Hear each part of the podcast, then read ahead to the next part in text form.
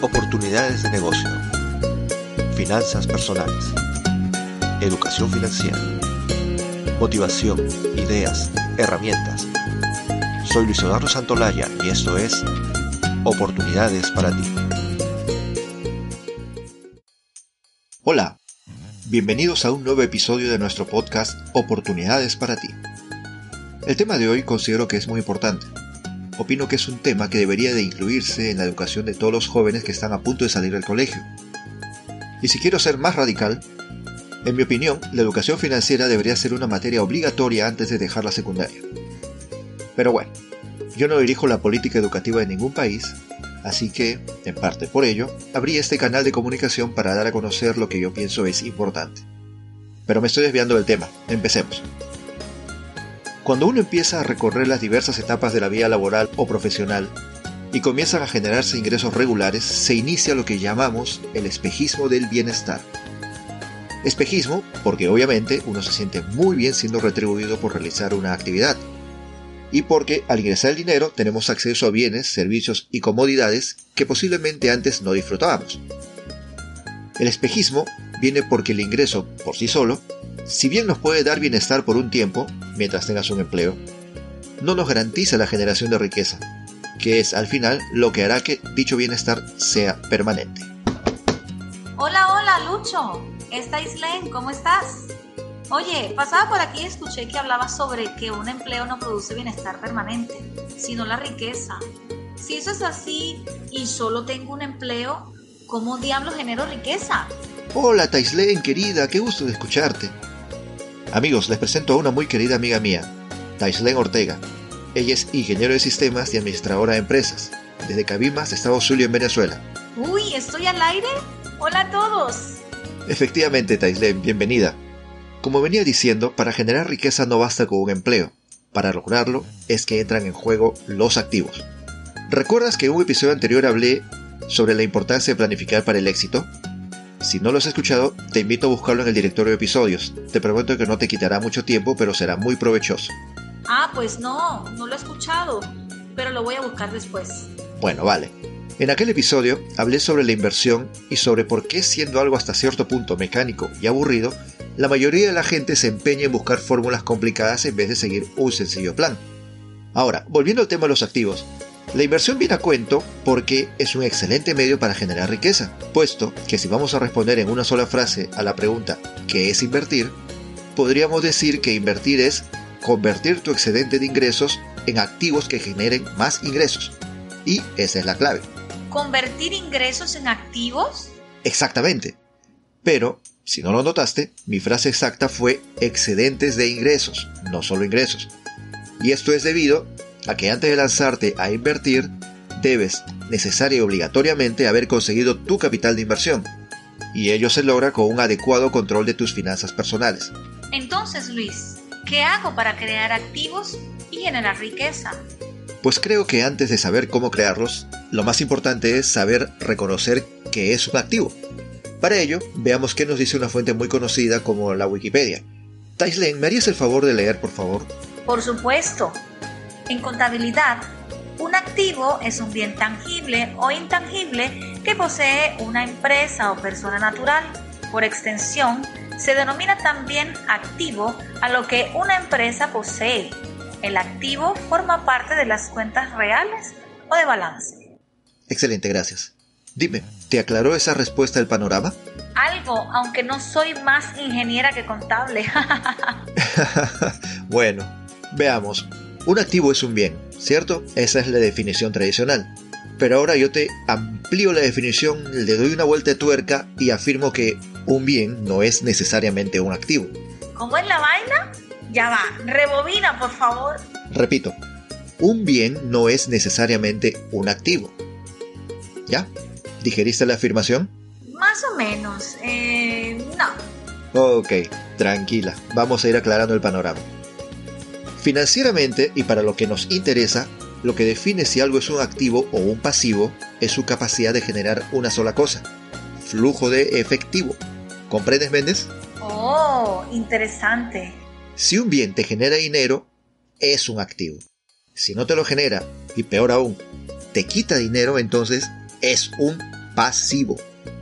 Solo hay dos opciones. Las cosas o te generan dinero o te cuestan dinero. Y ese es el único cristal con el que defines si se trata de un activo o no. Mira Luis, aún sigo algo confundida. ¿Puedes darme ejemplos, por favor? Muy bien. Veamos un par de ejemplos de cosas que pensamos son activos y que en realidad no lo son. Tu casa. Esa bonita y acogedora construcción en la cual habitas tú y tu familia. Todo el mundo nos dice que la casa propia es la mejor inversión. Y en cierta forma puede ser cierto porque uno necesita un lugar para vivir. Pero, ¿debemos considerarla un activo? Eh, por la forma que lo dices, me parece que hay trampa. Ok, cambiemos la pregunta. ¿Cuánto dinero te genera la casa? Ah, no, mijo, a esa no le gano nada. Exactamente. En la mayoría de los casos no te genera dinero, como dices. Al contrario, te generan gastos traducidos en impuestos, mantenimiento, reparaciones, etc. Así que no hay discusión. Tu casa no es un activo. No se diga más. Otro ejemplo.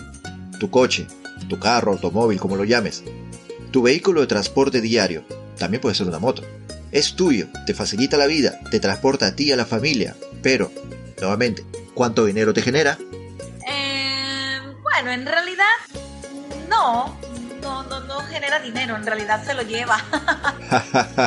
ok, pero yendo al ejemplo, un vehículo normalmente lo que genera a diario son gastos. Primero combustible, luego viene el mantenimiento, los seguros, y así seguimos con una lista. Así pues, tu carro o moto tampoco pueden considerarse un activo bajo este punto de vista. Muy interesante. Esos ejemplos ponen a uno a pensar. Ok, hemos visto dos ejemplos de cosas que pensamos que son activos, pero que realmente no lo son. Ya va, Luis. Mi casa vale unos pocos miles de dólares. ¿En qué momento, Taislen? Si me dices que tu casa vale, pongamos, 50 mil dólares, ¿en qué momento es que tu casa vale 50 mil dólares? O sea, ¿en qué momento recibes ese dinero? Cuando la venda. Bueno, ese es el punto. Ese supuesto valor solamente lo puedes verificar y recibir en un único momento del futuro, en el que vendas la propiedad. Con un adicional, recién ahí sabrás exactamente cuánto valía la casa. Quizás más de los 50 mil que pensabas, o quizás menos. Eso va a depender del mercado. Pero en cualquiera de los casos, en ese momento ya no será tu casa. Ciertamente. Pero dime algo. ¿Se puede convertir una casa o un carro en activos? Esa es una excelente pregunta, Taislen, y la respuesta es un categórico sí. Fabuloso. ¿Y cómo se logra eso?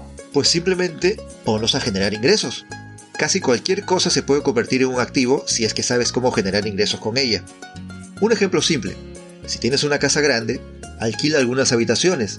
Te generan ingresos de renta mensual.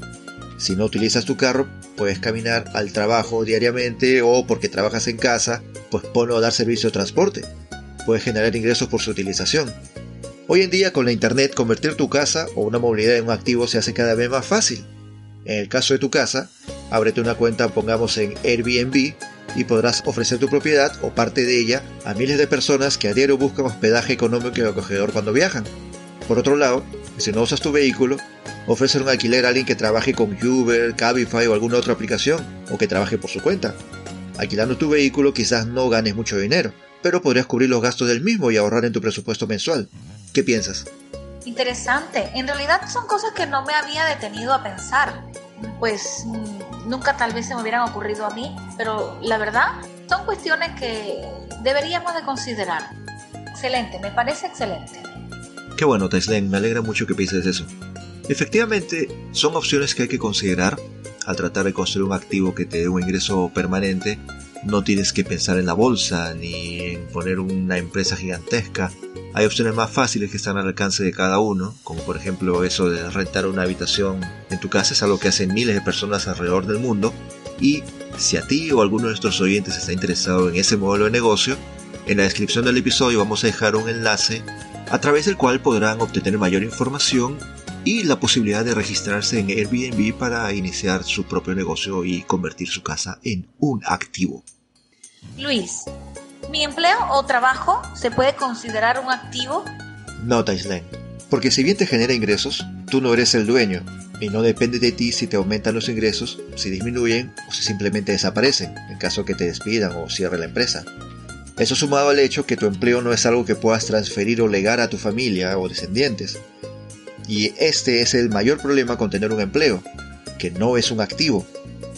No lo puedes vender, no lo puedes rentar, ni siquiera puedes recibir dividendos por él. Sin embargo, a la gran mayoría de nosotros nos inculcaron que tener un empleo es lo mejor. Pero yo pregunto, ¿por qué pasar los mejores años de nuestras vidas para construir algo que no es un activo? O mejor dicho, algo que no es nuestro activo, sino el de alguien más. ¿No te parece, Tailen? Pues sí, tienes mucha razón, Luis. La verdad, a la mayoría nos han inculcado que lo mejor es tener un empleo. De hecho, nos educan para eso. Pero fíjate, ahora que tú me estás hablando de esto, pues yo puedo eh, tomar la decisión de utilizar, pues como dices tú, los mejores años de mi vida para entonces crear activos propios. Mm, la verdad no lo había pensado así. Lo tomaré en cuenta. Excelente comentario, Tailen. Muy bien. Así pues, si nos preguntamos por qué son importantes los activos, la respuesta ya puede parecer obvia. Los activos son importantes porque generan riqueza. La única forma real de obtener riqueza es teniendo activos. Activos que te generen dinero permanentemente sin importar si trabajas o no, de manera que puedas tomarte unas vacaciones de tres meses o un año sabático completo y durante todo ese tiempo tus activos sigan generando ingresos para ti. Eso es exactamente lo que yo quiero, vacaciones. pues Taislen y amigos que nos escuchan, si de verdad buscas ser financieramente libre, enfócate en crear o adquirir activos, Toma el control de tu vida y decide tú mismo a dónde vas.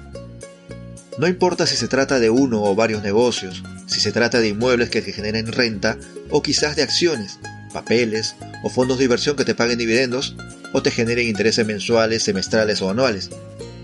El tipo de activo en que te enfoques dependerá mucho de tu personalidad, de tus intereses, conocimientos, habilidades y sobre todo de tu esfuerzo y perseverancia. Empieza capacitándote, ampliando tus conocimientos, desarrollando tus habilidades como inversionista. Lee, investiga, asiste a seminarios, toma cursos. Mientras más preparado estés, sabrás de mejor manera reconocer los activos que mejor resultado te darán a ti. Y si quieres crear activos en Internet, en nuestro sitio web oportunidadesparati.com te explicamos cuáles son los mejores modelos de negocio para que puedas usar para empezar tu camino a la libertad financiera. Visítanos. Por supuesto que lo haré. Oye Luis, me tengo que ir. Gracias por la explicación, estuvo genial. La verdad estuvo muy divertida y amena. He aprendido muchas cosas. Gracias, hasta pronto. Muchas gracias a ti por la visita, Taislen. Espero que te animes a volver pronto. Nuevamente, anímate a crear tus activos. Si buscas llegar a la riqueza o a la libertad financiera, ese es el camino a seguir. No es un camino corto, ni será fácil, pero definitivamente valdrá la pena. Muchas gracias por escucharnos. Que tengan un excelente fin de semana. Hasta pronto.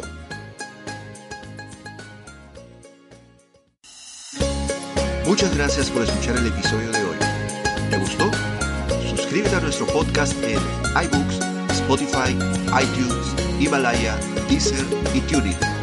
O visítanos en podcast.oportunidadesparati.com. Hasta la próxima.